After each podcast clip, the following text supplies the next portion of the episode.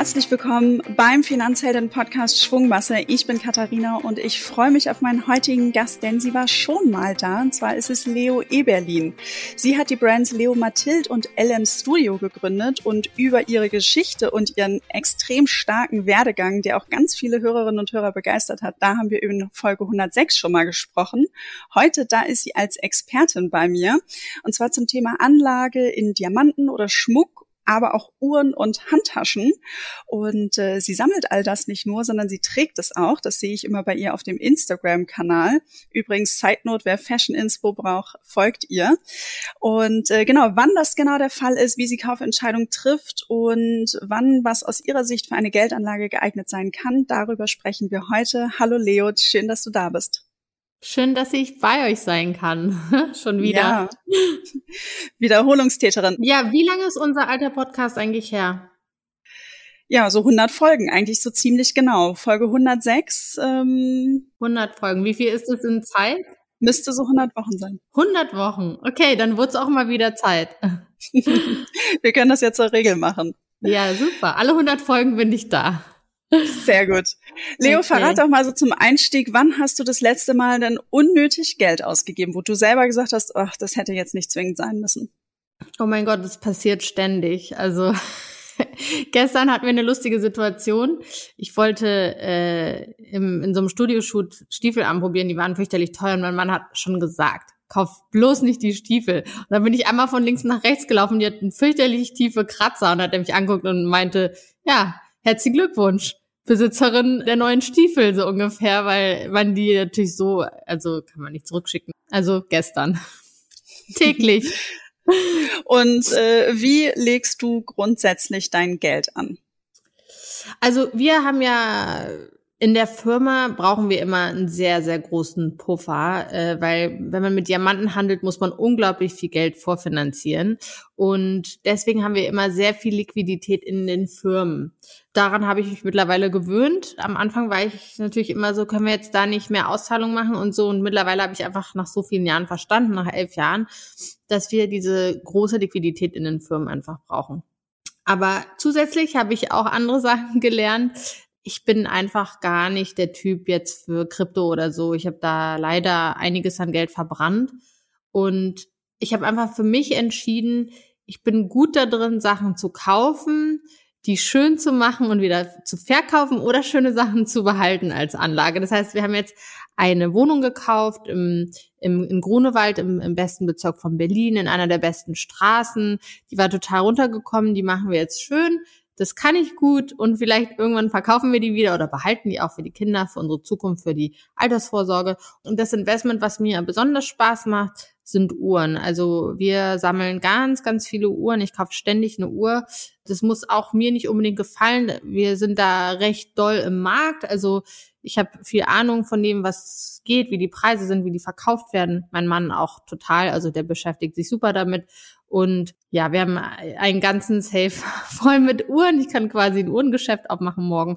Und das ist mir lieber, weil dann habe ich was in der Hand. Ich kann das mir anschauen. Das sind nicht nur irgendwelche Zahlen auf dem Computer. Ich kann es verkaufen. Ich kann es tragen, wenn ich will. Mache ich selten. Also ich habe immer so meine zwei, drei Uhren, die ich liebe, aber ich mag das. Das passt zu mir und das ist ein Investment, was ich verstehe. Ich habe einfach verstanden Krypto und so. Das ich verstehe das nicht. Das ist auch für den Charakter vielleicht nicht das Richtige, weil es, man hat entweder ist man gierig, weil man sagt, man hat nicht genug investiert, weil die Zahlen gehen hoch, oder man ist schlecht gelaunt, weil es runtergeht und es tut mir einfach nicht gut. Hm. Jetzt ist Krypto ja nicht die einzige Anlage. Es gibt dann ja auch noch Anlage in Aktien, ja, Aktien äh, ETFs, genau Fonds. das Gleiche. Ich habe noch nie Geld gemacht mit Aktien oder mit Krypto oder was auch immer. Alles, was mit einem Computer zu tun hat und irgendwelche Gelder überweisen, ist äh, bislang nicht so gut gelaufen. Deswegen habe ich mir Perfekt. selber eingestanden und auch ich hatte auch so langfristige Investmentfonds mit eher niedriger Rendite und so und das hat auch alles am Endeffekt nicht funktioniert und dann dachte ich mir, okay, vielleicht dieses Leben noch, vielleicht nicht, aber momentan erstmal nicht, weil ich habe nur Geld damit verbrannt. Deshalb bist du aber auch heute als Expertin zum Thema Diamanten, Uhren und genau. Taschen hier. Und du bist jetzt eben in dieses Uhrenthema schon mal eingestiegen.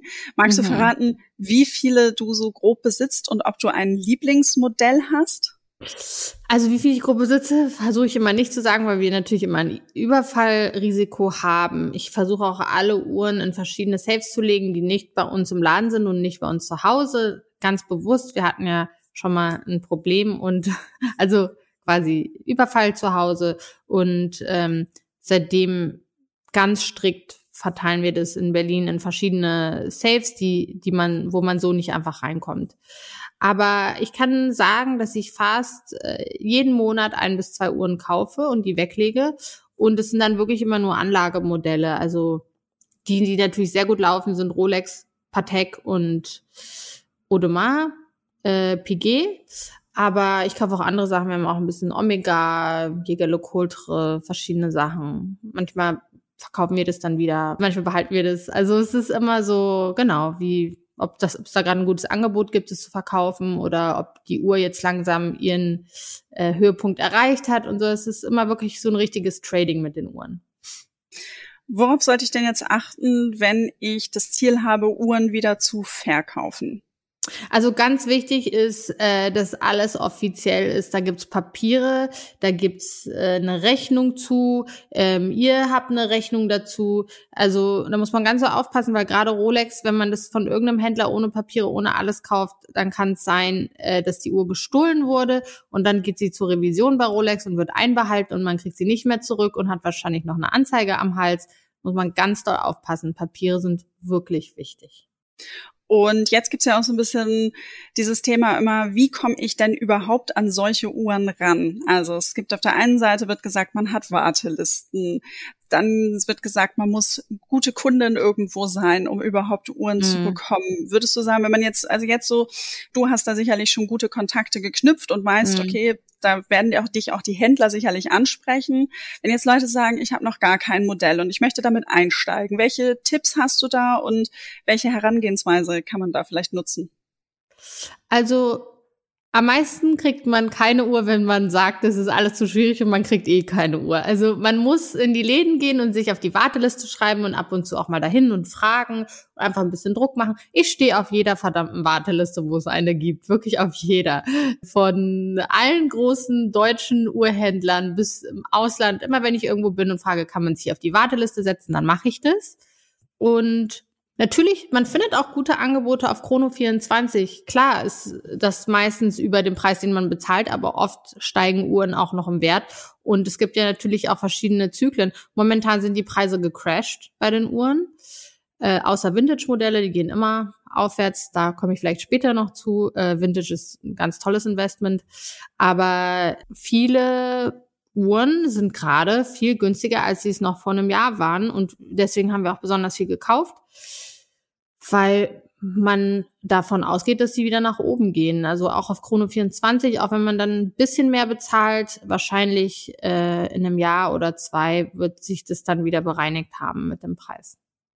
Was sind denn so drei Modelle, wo du sagen würdest, ähm, damit kann man eigentlich gar nichts falsch machen? Du hast vorhin schon drei Marken genannt, ähm, mhm. aber gibt es auch vielleicht spezielle Modelle, wo, wo man dann drauf achten soll? Oder ist es egal, was ich dann von diesen drei Marken kaufe? Ja und nein. Also man sieht schon, dass bei Patek oder Audemars alle Sachen hochgegangen sind über die letzten Jahre. Auch die Vintage-Modelle. Rolex im Endeffekt auch, aber man muss halt wissen, Patek und Audemars sind sehr schwer zu bekommen im Laden und die Preise sind auch voll für die Einsteigermodelle schon sehr, sehr hoch. Ja, wenn, also selbst wenn man eine Uhr von Audemars bekommt, dann fängt es ja schon irgendwie bei 25.000 Euro an und das ist vielleicht für jemand, der gerade einsteigt, noch zu hoch als Investment. Ich würde vielleicht erstmal mit einer klassischen Rolex Stahl anfangen. Selbst Modelle mhm. aus den 80ern oder so, die jetzt auf den ersten Blick nicht so sexy sind, die sind total hochgegangen. Also ich habe die vor ein paar Jahren noch für 2600 Euro angeboten bekommen. Jetzt kosten die alle schon 4600 bis 800. Also da kann man vielleicht irgendwie anfangen und die gehen immer weiter hoch. Vintage, äh, hatte ich ja eben schon gesagt, ist einfach ein schönes Thema. Weil das Gute ist, Vintage, man kriegt die Uhren ja nicht zurück, die werden nicht mehr produziert. Viele Uhren, weiß ich nicht, fallen ins Wasser, werden geklaut, tauchen nie wieder auf und es gibt immer weniger Uhren und natürlich wird das Objekt dann immer begehrlicher und äh, auch immer höher im Preis. Wir haben, wir haben ganz tolle Uhren gekauft. Paul Newman, Daytona aus den 50ern und so, mit äh, die toll erhalten sind und so. Und das ist natürlich ein super Investment. Das fassen wir auch gar nicht an. Das wird irgendwann mal aus dem Safe geholt, wenn man äh, das verkauft oder was auch immer. Aber äh, das sind natürlich ganz besondere Investments. Hm. Ab wann ist denn so eine Uhr Vintage? Gibt's da so wie bei Autos, ist ja auch irgendwie, gibt's so eine Grenze, Oldtimer, hm. ich glaube ab 20, 25 Jahre, ich kenne mhm. mich da mhm. jetzt nicht so aus. Ja, man, man sagt ja mal so, etwas ist Vintage so um den Dreh, aber man kann eigentlich schon sagen, also vom Gefühl her selbst Sachen aus den 90ern oder so sind auch schon Vintage. Okay, ja, das sind jetzt 20, 25 Jahre. Vielleicht ist es dann so wie bei den Oldtimern, aber also alles, was älter ist als wir oder so alt wie wir. Ja, genau. Also wir sind alles schon ordentlich Vintage. wir sind schon Vintage. Ich auf jeden Fall. Ja, ich auch. Äh, also es ist schon so, natürlich ist immer so diese vergangenen Uhren, die jetzt aus den letzten, weiß nicht, Jahren kommen, wo dann, wo es dann Nachfolgermodell gab, sind dann erstmal nicht so sexy. Aber das vergeht dann schnell die Jahre und dann plötzlich ist die Uhr wieder in. Das haben wir bei ganz vielen Uhren. Zum Beispiel heute habe ich äh, hier, wie du siehst, wie natürlich die Zuhörer nicht sehen, aber wir haben hier unser Chatfenster an. So eine Uhr äh, von Rolex, die ist komplett Gold aus den 80ern. Die ist von, ich glaube, 86 oder so und mhm. ist die klassische Day-Date in Gelbgold die hat man einem nachgeschmissen vor kurzer Zeit noch, vor wirklich kurzer Zeit, vor fünf, sechs Jahren oder so. Und da hat die vielleicht 8000 Euro gekostet oder 7000 Euro und alle haben gesagt, dieser, das sieht aus wie eine Puffuhr aus den 80er Jahren von einem, äh, von einem Zuhälter und keine Ahnung. Und jetzt ist die plötzlich cool, äh, Miami Weiß, Vintage, die Uhr und kostet dann, weiß ich nicht, 18.000, 19.000 Euro. Äh, das ist so ein perfektes Beispiel. Also manchmal muss man dann auch antizyklisch dann arbeiten und sagen, okay, die Uhr ist irgendwie klassisches Modell und ich lege die jetzt in Safe und ich verkaufe die nun eben nicht, weil in zehn Jahren wird die bestimmt äh, das doppelte Wert sein. Wann entscheidest du oder wie entscheidest du auch, dass du verkaufst? Also gibt's irgendwie so, dass ihr dann, äh, wahrscheinlich habt ihr irgendwie eine Liste oder eine Übersicht über die Modelle, die ihr irgendwie habt und äh, also du und dein Mann setzt ihr euch dann hin und sagt, mhm. okay, das und das äh, geht jetzt wieder auf den Markt, weil ihr seht, die Preise, das hat vielleicht den Höhepunkt erreicht oder ist es, dass du sagst, das sind emotionalere Entscheidungen oder spontan? Also wie, wie machst du das, dass du dann irgendwie sagst und vor allem, wie verkaufst du sie dann, an wen? Also wir haben ein paar Mal was verkauft und ich habe jetzt kürzlich erst mit meinem Mann drüber geredet und jedes Mal haben wir es bereut, weil die Preise danach so stark nach oben gegangen sind und wir dachten, okay, das ist jetzt keine interessante Uhr, das ist Zeit zu verkaufen und also wir verkaufen die auf Chrono äh, 24, wo man halt am besten eine Uhr gebraucht kaufen kann oder ja, meistens auch an Freunde oder so, aber alle besonderen Uhren, gerade Patek und Audemars würden wir nicht verkaufen wir haben so mal eine oder andere Sache verkauft, die man einfach nicht mehr trägt oder so, jetzt von mir privat, aber es, wir haben es jedes Mal bereut, wirklich jedes Mal. Deswegen haben wir jetzt gesagt, die Uhren kommen in Safe, die fassen wir gar nicht an, die tragen wir gar nicht. Wir haben so unsere Modelle, die wir lieben. Wir haben auch Sachen, die wir emotional betiteln dann, also zum Beispiel äh, vor kurzem haben wir eine neue Pepsi gekauft von Rolex. Das ist dieses GMT-Modell, was wo, wo also quasi die Lünette ist halb rot und halb blau und es war paar Tage nach der Geburt von meiner Tochter Libi und haben gesagt, das ist die Uhr, die wir gekauft haben zu Libis Geburt. Also die können wir jetzt bestimmt nicht verkaufen. Ich liebe die auch, ich würde die auch anziehen. Ich wollte gerade sagen, die wird doch sicherlich dann auch getragen. Genau, also aber irgendwie ist es immer das Gleiche. Wir kaufen uns Uhren, also es ist auch mit Schmuck so. Ich habe meine ganze Schublade ist voll mit Schmuck, weil wir sind Diamanthändler. Und mein Mann sagt dann mal, ja, bevor ich jetzt das oder das kaufe, kann ich doch irgendwie einen schönen Stein kaufen. Wir sehen natürlich auch viele Angebote und kaufen oft irgendwie Diamanten aber man trägt dann irgendwie seine fünf Sachen. Das ist bei Uhren auch so. Ich habe immer diese goldene oder ich habe ich hab noch eine Audemars, eine besondere mit einem blauen Ziffernblatt, äh, die auch schwierig ist zu bekommen. Die trage ich dann auch mal im Ausland oder so. Aber irgendwie, man trägt seine, man trägt seine paar Sachen und das war's. Aber wir haben Uhren, wo wir sagen, das sind unsere privaten Uhren, die verkaufen wir nicht. Und da sind irgendwie besondere Emotionen dabei oder so. Und dann haben die noch so ein bisschen besseren Platz als jetzt eine Uhr, die wir rein als Investment kaufen. Ja. Was würdest du unseren Hörerinnen und Hörern empfehlen, wenn sie sagen, ich interessiere mich für das Thema, ich will mich noch weiter informieren, so wirklich über Tipps und Tricks zum, zum Kauf und wie ich mir sowas aufbaue und so dieses Uhren-Know-how. Gibt's irgendwie Portale, wo du sagst, da kann man sich informieren? Würdest du empfehlen, weiter die Juweliere, wenn man schon mal dabei ist, die sich auf die Warteliste setzen zu lassen, die Juweliere abzuklappern, 100%. sich dazu informieren? Wie bist du vorgegangen? Sich immer auf alle Wartelisten setzen. Punkt. Ja, das dauert lange, ja, kein Problem. Manchmal rufen die an, manchmal melden die sich. Also sagen wir so, es gibt bestimmt bei Rolex, Patek und Audemars auch tausend Kunden, die, weiß ich nicht, zehntausende, Millionen Kunden, die besser sind als ich, was weiß ich. Aber ich krieg trotzdem Uhren. Warum? Weil ich einfach nachfrage und weil ich mich auf alle Listen setze. Aber die, äh, ich sag mal, eine Warteliste heißt ja auch, gerade gerade bei Rolex kenne ich das Thema, man muss sie ja dann auch nicht nehmen. Also wenn sie anrufen und auf einmal sagen, die Uhr ist da und man dann vielleicht sagt, oh, oh ich habe jetzt diese äh, 10, 20.000 Euro, was auch immer man sich für ein Modell ausgesucht hat, äh, mhm. äh, nicht parat. Man muss sie ja nicht nehmen. Nee, die haben nicht. genügend Kunden, die nachziehen. Aber gerade wenn es so um Infos geht, ähm, wo würdest du dich da informieren zu, zu Uhrenmodellen oder wo würdest du da als Tipp geben, dass man sich informieren kann?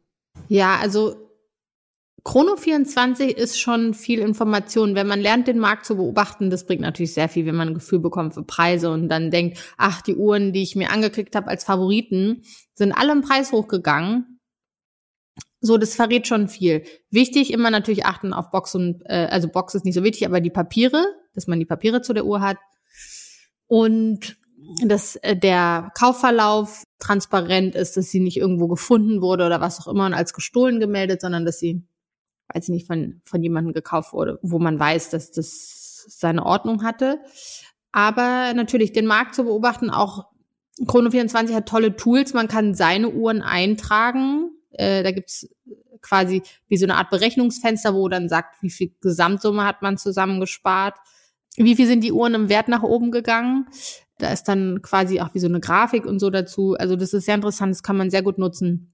Mhm. Dann natürlich cool. auf Instagram gibt's coole Leute, denen man folgen kann. In Deutschland ist natürlich, ich rufe das jetzt Marc mal auf. Gebauer meinst du wahrscheinlich, oder?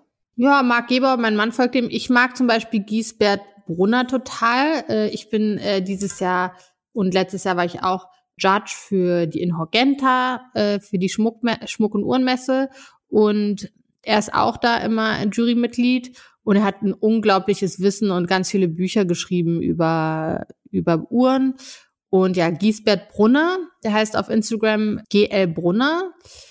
Der ist zum Beispiel toll, aber klar, das, was du gerade gesagt hast, ist ja auch super famous. Ich folge natürlich auch den ganzen Uhren-Brands jetzt, äh, um auch einfach zu sehen, welche Neuheiten die haben. Wir sind noch, natürlich lesen alle Newsletter und so. Genau, das ist so das Wesentliche. Auf Sehr alle gut. Wartelisten, den Markt beobachten, Tools nutzen, auf Chrono24 Leuten folgen, die sich mit Uhren beschäftigen. Sehr gut. Du hast eben schon das Thema Diamanten so ein bisschen angeschnitten und das ist ja natürlich so dein Herz. Ganz ausführlich haben wir da in Folge 106 gesprochen, aber heute wollen wir unter diesem Aspekt Anlage, Wertanlage. Warum auch? Wir haben immer, immer mal so wieder eine Nachricht bekommen bei Insta, wo gefragt wird, so ja, was, wie kann ich sowas denn angehen? Ist ein Diamant, ist Schmuck eine Geldanlage? Und die Frage reiche ich jetzt mal direkt an dich weiter. Und wenn ja, Danke. wann ist das der Fall? Also natürlich bezahlt man auch für die Arbeit, für die Brands, für, für Mehrwertsteuer und alles Mögliche, was in so einem Stein und ein Schmuckstück mit berechnet ist. Also es ist jetzt in dem Sinne das gleiche wie bei einer Uhr. Also, aber als Investment kann man schon sagen, die letzten Jahre äh, sind Gold und Diamanten sehr stark gestiegen. Und ich wundere mich selber manchmal am Markt. Also ich sehe ja Wholesale, was Sachen kosten und dann sage ich, also, es kann doch nicht wahr sein. Und dann kämpfe ich mit irgendjemandem und sag äh, mit deinem bescheuerten Preis, lass mich. Und dann gehe ich zum nächsten und dann ist es auf einmal noch mehr. Und dann sage ich, oh, was ist denn hier passiert? Also man kann schon sagen, natürliche Diamanten und Gold ist stark gestiegen die letzten Jahre.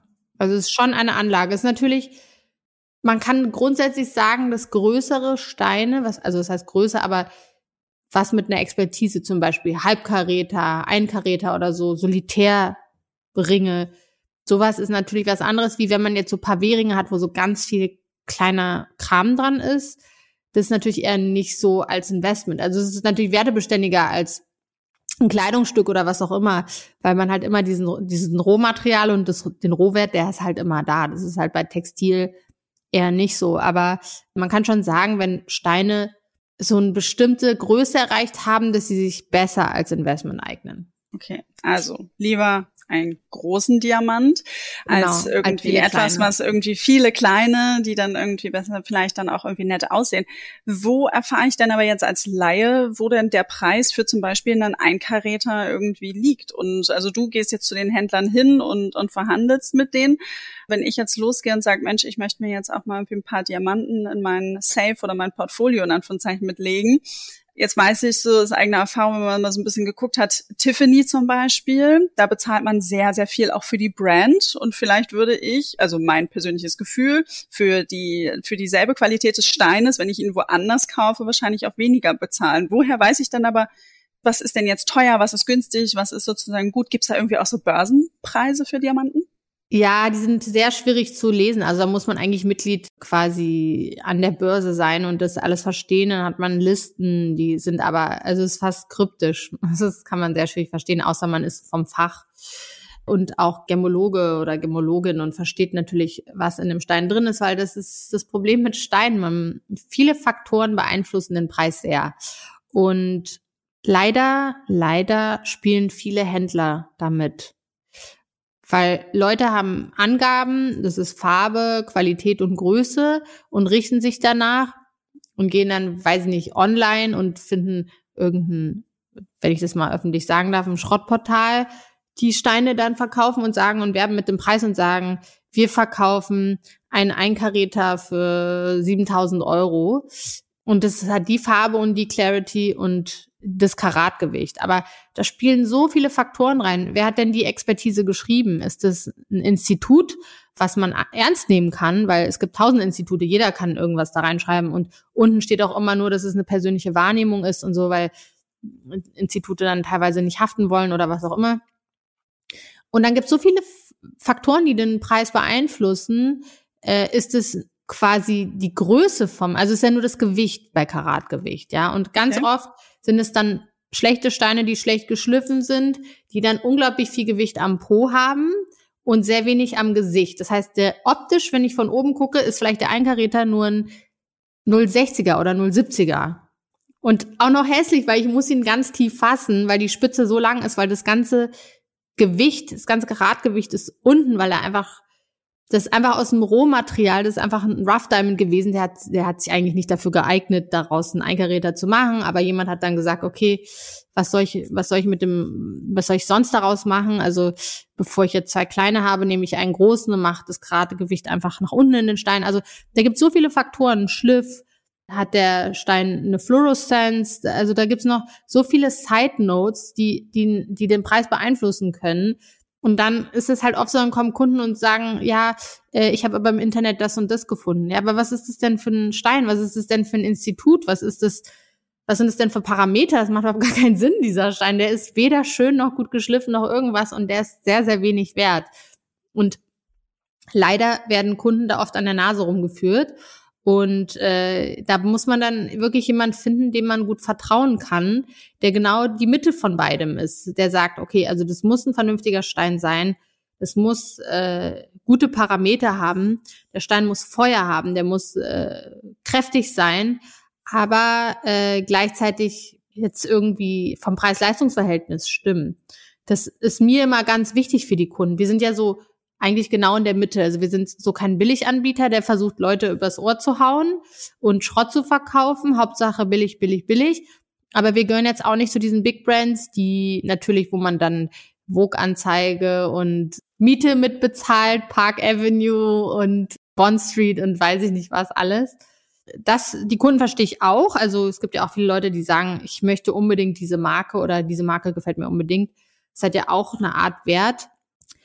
Aber ja, wir sind so in der Mitte und ich versuche immer dem Kunden was zu vermitteln, was Preis-Leistungs-Verhältnis, was Sinn macht.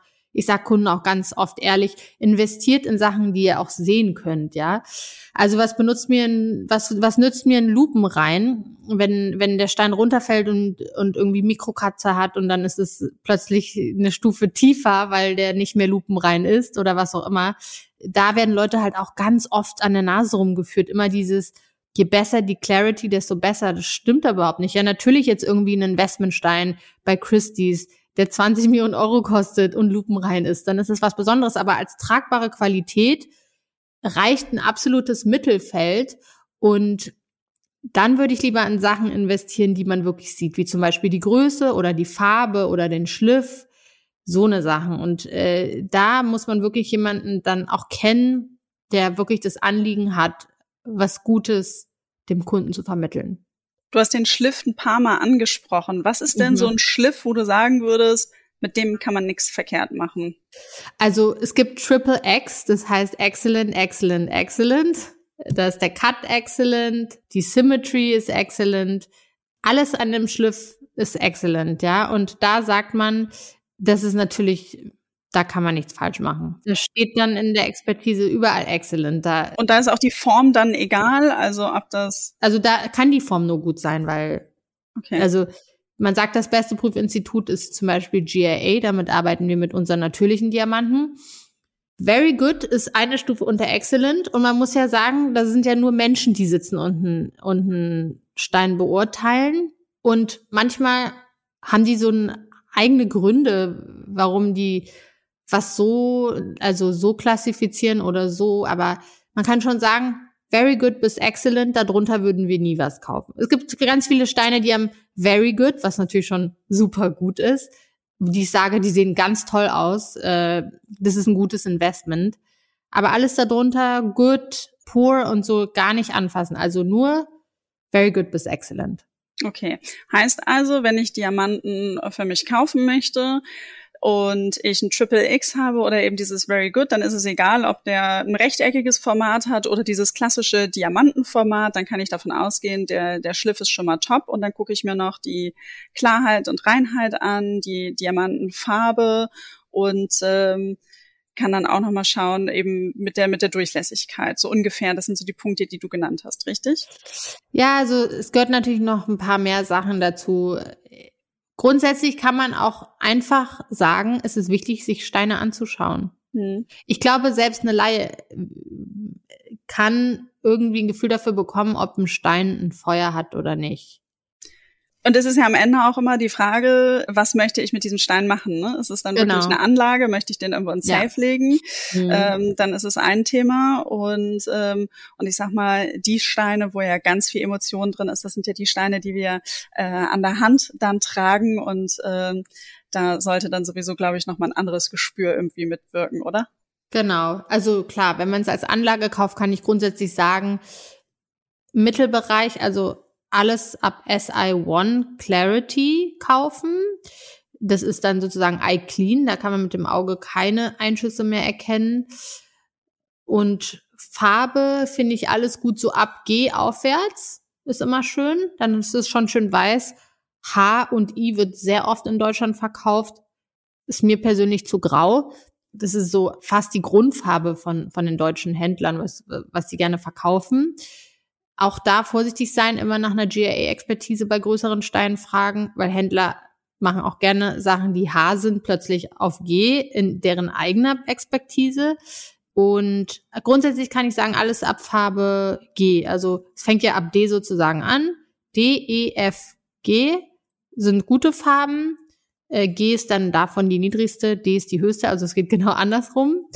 Und Schliff macht sehr viel aus. Wie mein Mann sagt, the magic is in the cut. Also diese Magie, das ist so flimmert und so, das, das ist so glitzert, das ist, hat sehr viel mit Schliff zu tun.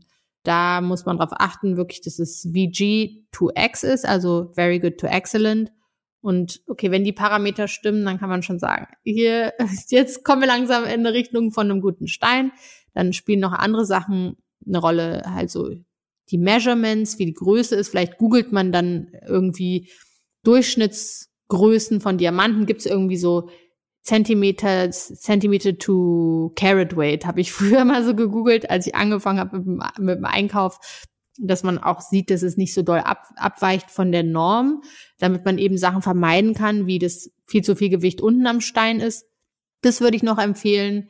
Und Fluorescence, also ob der Stein im Dunkel leuchtet oder nicht. Ich finde, man ein bisschen stört nicht. Lab-Grown-Diamanten haben zum Beispiel immer irgendwie ein Faktor, wo die, also dieses Faint oder Medium, wo die halt leuchten im Dunkeln. Bei natürlichen Diamanten muss man aufpassen.